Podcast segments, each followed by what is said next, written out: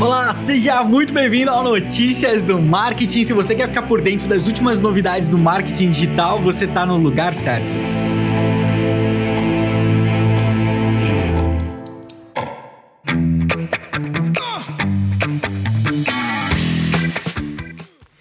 Seja bem-vindo ao programa de hoje, seja muito bem-vindo a essa quinta-feira, dia 25 de junho, quinta-feira com gostinho meio amargo, né? Eu ainda não superei essa treta do Banco Central contra o WhatsApp, cara. Já tava felizão antes, já tinha até desinstalado o PicPay do meu celular. Sacanagem, tive que mudar meus planos agora.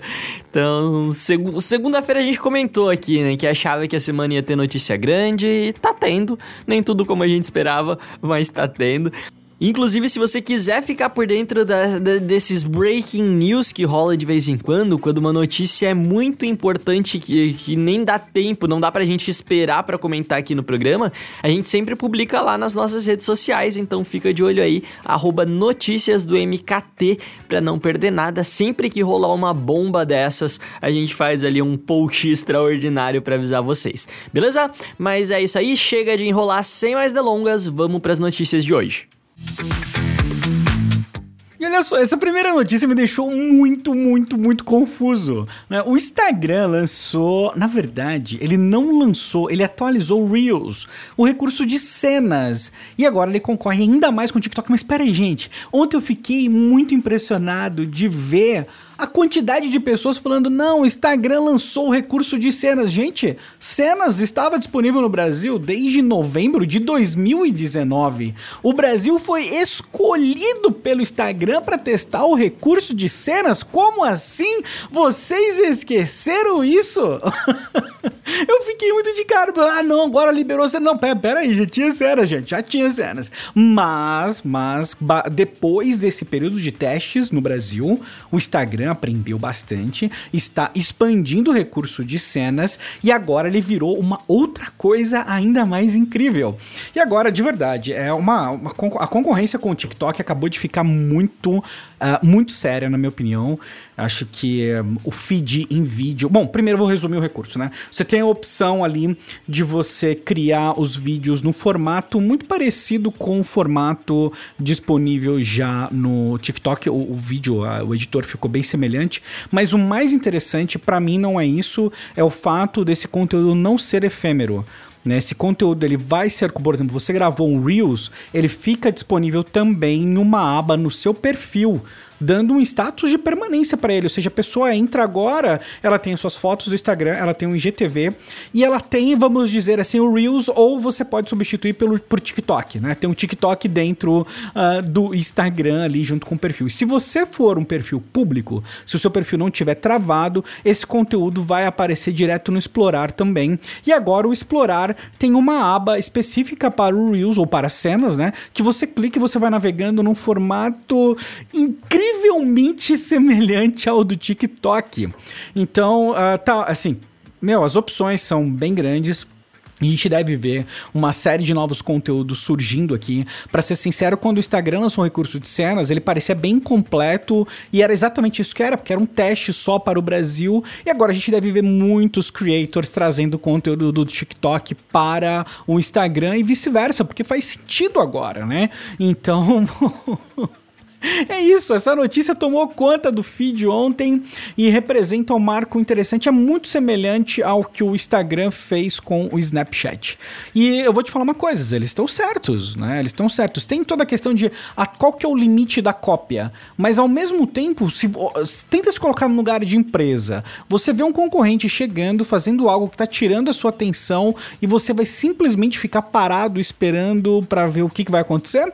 A gente sabe que isso não deu certo para outras outras redes. Então, de um certo ponto de vista, eu fico assim, cara, meu, que foda, o Instagram copia todo mundo. Do, do outro ponto de vista, de um outro lado, eu falo, porra, meu, eles estão certos, porque eles precisam crescer. Então, eu tô com o coração meio dividido com relação a isso. Queria saber a sua opinião. O que, que você achou desse recurso de cenas? Conta pra gente, conta ali no Instagram ou no Twitter, vai lá, notícias do MKT. Queremos saber a opinião de vocês, beleza?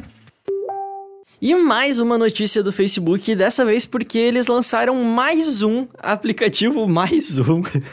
Quase toda semana a gente está anunciando o aplicativo do Facebook aqui.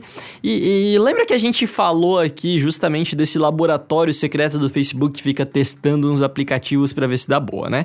Então, dessa vez eles lançaram o Forecast, que tem uma proposta bem diferente do que a gente viu até então.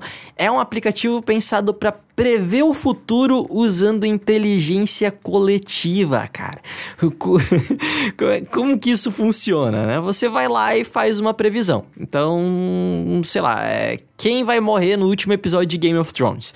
E você meio que aposta pontos na tua escolha e todos os usuários vão também apostando pontinhos ali. Você tem um número limitado de pontos e você vai apostando. Ah, eu acho que quem vai morrer é o fulano de tal, eu acho que quem vai morrer é o fulano de tal. E a estatística diz cientificamente que usando a inteligência coletiva existe uma grande chance daquela predição ali se concretizar, porque a inteligência coletiva tende a ser mais assertiva nesse tipo tipo de, de, de, de, de previsão.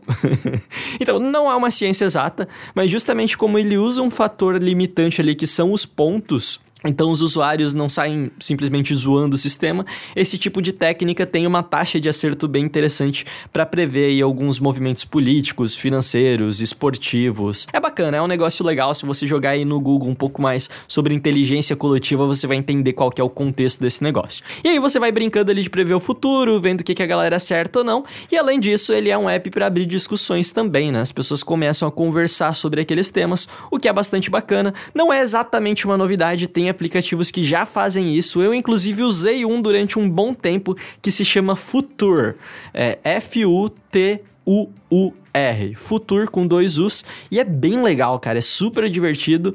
É, e esse aplicativo novo agora, o Forecast, vindo do Facebook, é bastante empolgante, porque com certeza eles vão conseguir encaixar um apelo de rede social ali no meio, que é bem legal. Esse já é o oitavo aplicativo que esse time de, de NPE lança em menos de seis meses, está disponível aí para Android por enquanto. Vamos ver se vai vingar. Bora lá, pessoal!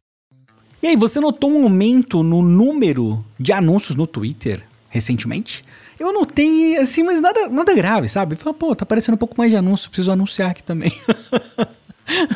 Basicamente isso. Inclusive, eu, não, eu tô pensando aqui, cara, por que eu não tô anunciando no Twitter? Porque historicamente foi um dos melhores resultados que eu tive com anúncios. Enfim, preciso voltar para lá. Mas o Twitter tá mostrando mais anúncios. Isso é, uma, é, um resultado direto de uma atualização que eles fizeram no algoritmo, aparentemente. Tá?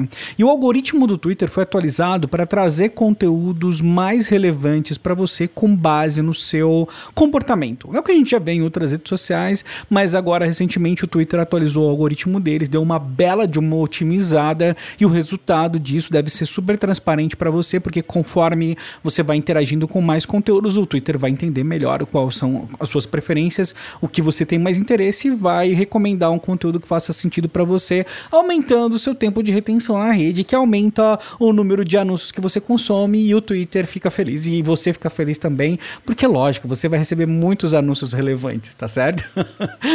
Não, brincadeira brincadeiras à parte, acho fantástico. É uma atualização para mim de qualidade de vida muito grande para a rede. Fico surpreso do Twitter não ter entrado muito de cabeça nisso antes, mas a gente sabe que o Twitter vem num movimento muito crescente em termos de qualidade da rede, né? Luta contra os bots, né? Buscando mais formas de expressão para quem está publicando conteúdo. Enfim, o Twitter está se tornando uma rede realmente incrível. Fico feliz de ver. Sempre foi, né? Mas ver essa evolução tão clara e acompanhando tudo que está acontecendo recentemente no mundo, eu fico empolgado assim com o futuro do Twitter e com certeza vou voltar ali para mais testes com anúncios. E o Facebook foi derrotado na Alemanha em um caso antitrust sobre coleta de dados. E, e, a gente fica falando de antitrust aqui. Me perguntaram lá no Twitter o que, que é antitrust. E antitrust são as leis, as legislações, as regras, etc., para combater a concorrência desleal. Né? Então, essa questão de formação de cartéis, de monopólio, é... enfim, é tudo isso. é praticamente todos os países capitalistas do mundo aí têm leis antitrust.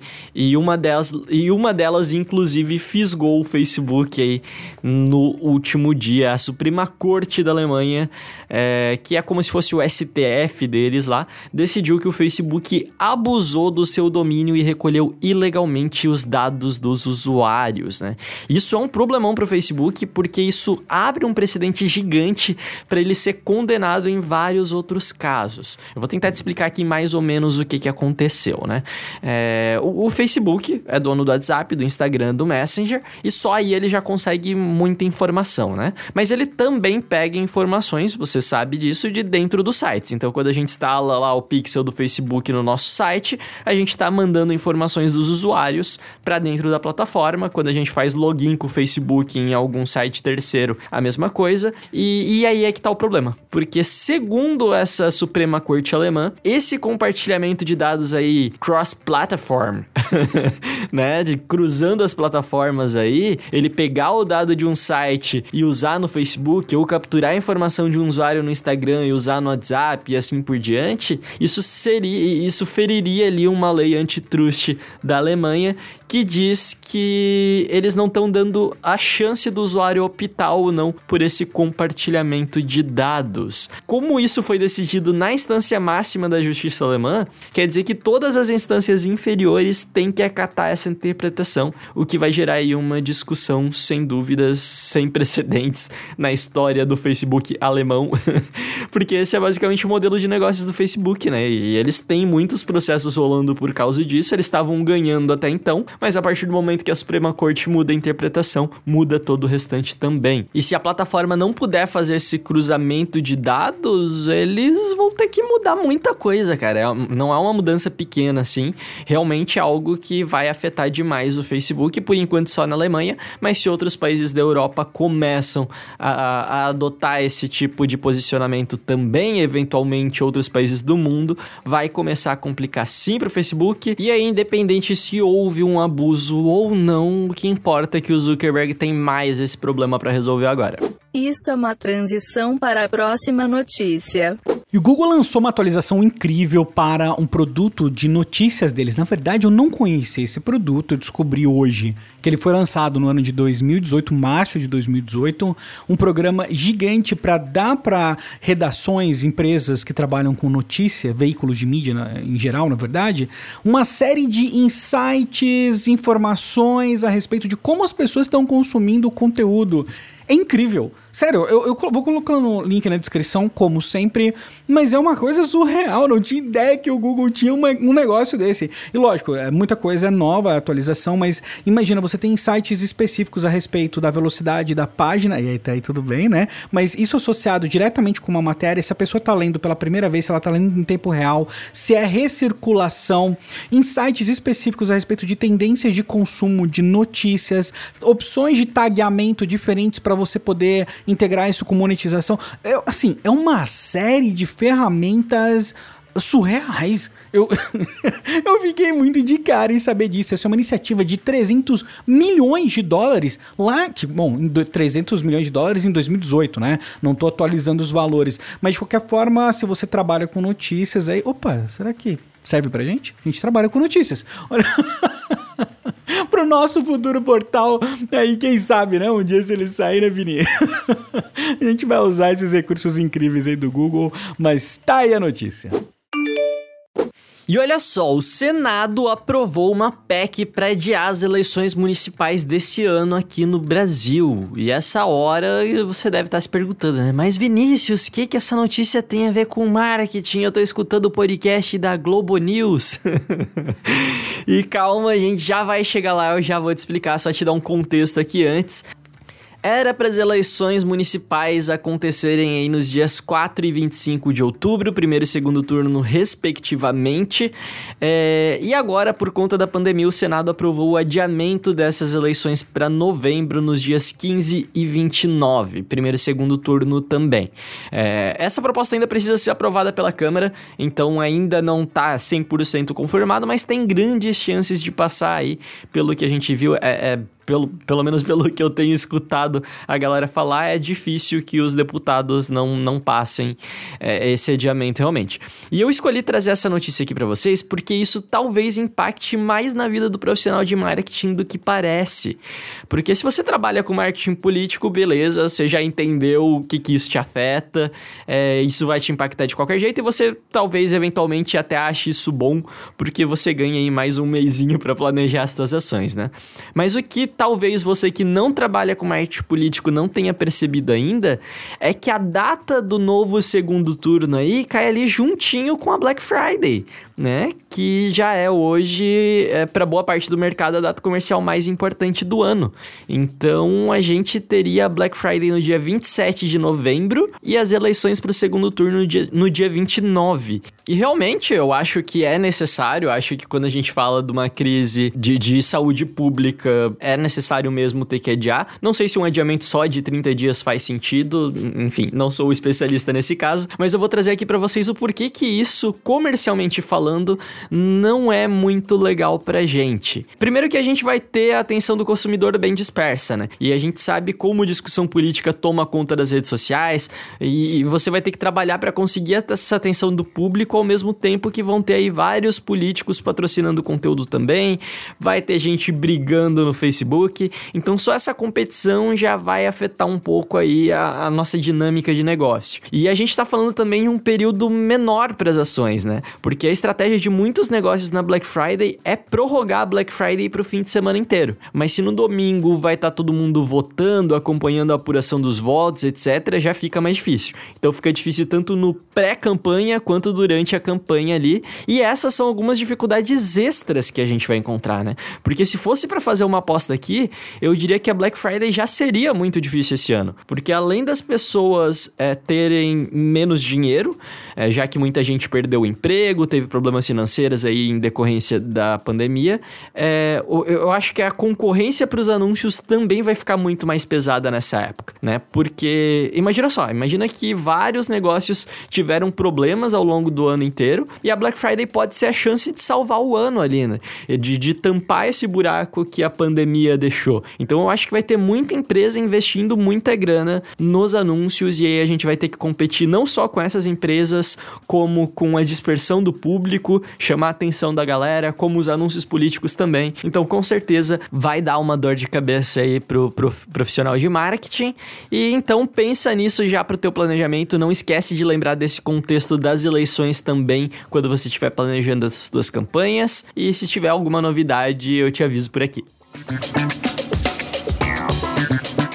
Encerramos mais um dia com muitas novidades no marketing digital para você e eu vou lembrar você de recomendar o Notícias do Marketing aí nos seus contatos, nos seus grupos. O Vini falou para passar no WhatsApp também, Zap para voto.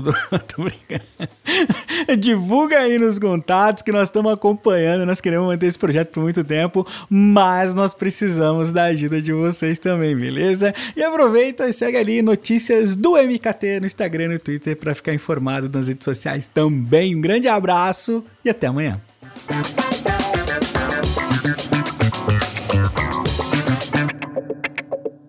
Este podcast foi uma produção de Estevão Soares e Vinícius Gambetta, distribuído por Agência de Bolsa e SMXP.